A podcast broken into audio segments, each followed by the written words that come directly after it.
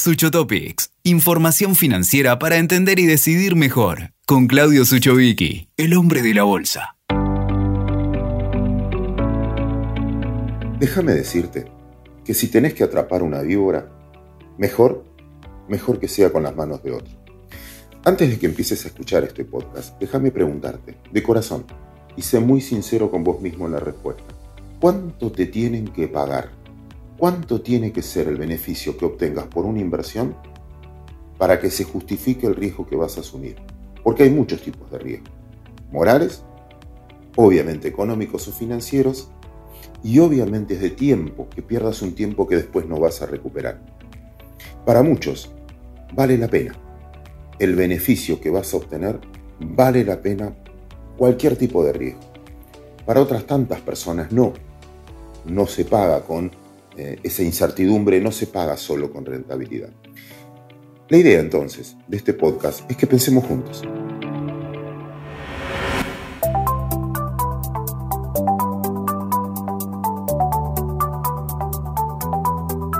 La Argentina de hoy ofrece realmente muchas oportunidades de inversión, pero hay que asumir un riesgo. La pregunta es si vale la pena o no vale la pena, y obviamente cada uno tendrá sus respuestas. Para hacerlo, déjame utilizar mi idioma, el idioma de los mercados de capitales, el idioma de los precios, porque el mercado de capitales es un gran formador de valores, en todo sentido. Valores económicos, los precios, y valores éticos, que son los que determinan si un activo o una persona logra perdurar en el tiempo. Ganar puede ganar cualquiera. Sin embargo, para trascender se necesita mucho más que valores monetarios, se necesita prestigio. El prestigio no se compra, se gana, se merece, se logra. Por lo que se hace, por los hechos, y no por lo que se dice o se relata. Los inversores, todos nosotros, destinamos nuestro capital a proyectos o historias bien contadas, pero sobre todo a conductores o gestores que saben ejecutar esas ideas. Y el mercado, interpreta con la evolución de los precios si se van cumpliendo con transparencia esos objetivos planeados. Si invierto en una empresa o en un país sin prestigio o de mala reputación, solo porque rinde el doble, ¿me debería quejar luego si no me cumplen o si me veo defraudado? ¿Cuántas veces te dijeron? Yo te dije que este tipo mmm, no es de fiar.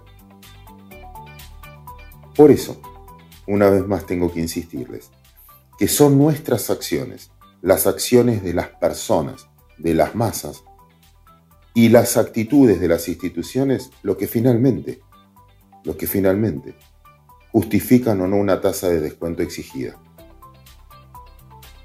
En el mercado privado, por suerte a diferencia del sistema político, tiene mucha gente influyente, mucha gente respetada. Ejemplo, Warren Buffett. Ejemplo, Jeff Bezos.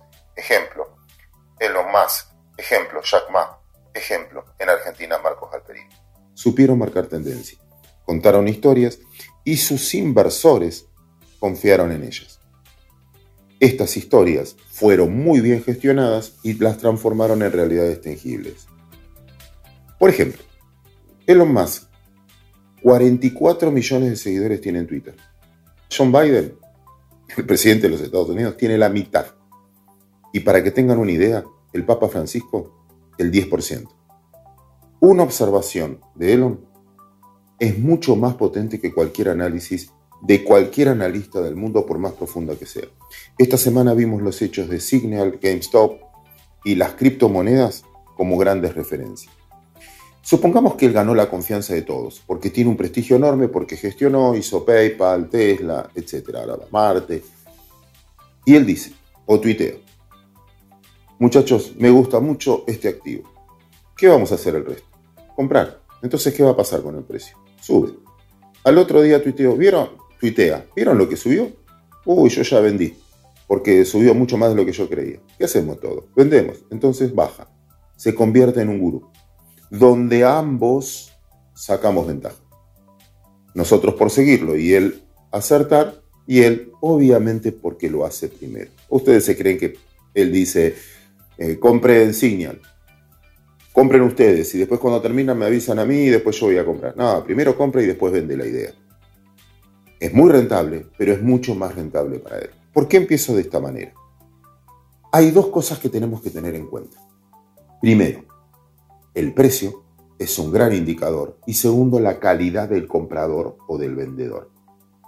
Es indispensable. El precio. Obviamente, en el precio está el riesgo. Es un termómetro espectacular del riesgo. Si algo es muy barato, hermano, algo debe tener.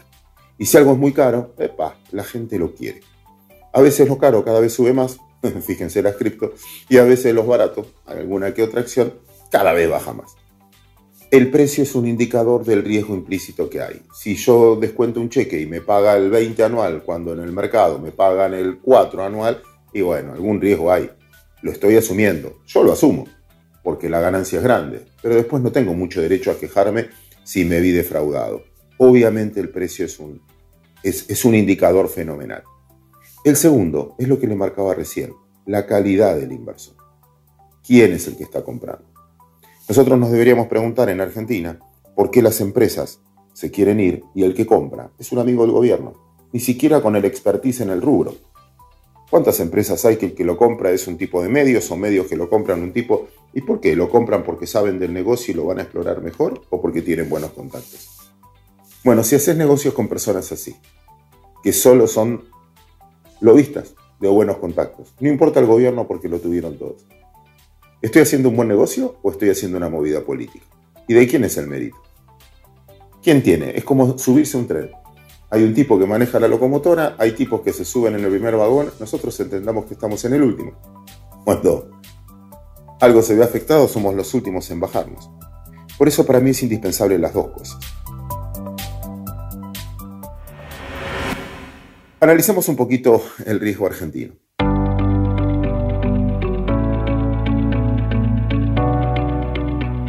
Jorge Luis Borges decía que el argentino prefiere pasar por inmoral a pasar por sonso. La deshonestidad, según se sabe, decía él, es venerada y se llama viveza criolla. Y ahí creo que está nuestro principal problema. La Argentina es muy rentable, tenemos muy buenos negocios. Pero estamos flojitos de papeles, estamos flojitos de prestigio. Y PF fue un ejemplo. Por algo se tiene que financiar al cuádruple de lo que se financian todas las petroleras de la región. Pero todas, ¿eh? Bueno, lo pagamos en el precio, porque si financian mucho más caro, así se ve reflejado.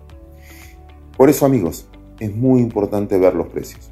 Si es verdad que el mundo se nos cae encima, porque todos los mercados están en el máximo histórico y nosotros al 20% de lo que supimos valer. Si somos los mejores del barrio, en materia sanitaria, económica, ¿por qué los países vecinos, Brasil, Perú, Uruguay, Bolivia, Chile, Paraguay, le prestan dinero y a nosotros no? Si el tipo de cambio oficial no está atrasado, ¿por qué nos ponen tantos límites para comprar? ¿O por qué nos obligan a vender las divisas de los exportadores? Si la emisión no genera inflación, ¿por qué la gente ahorra en cualquier cosa menos en pesos? Son las señales indispensables. Lo importante no es lo que hace un gobierno, lo importante es lo que hacen sus ciudadanos ante cada una de sus actitudes. Amigos, hay excelentes oportunidades, pero sin prestigio es difícil que perduren en el tiempo. Escuchaste Sucho Topics con Claudio Suchovicki. WeToker. Sumamos las partes.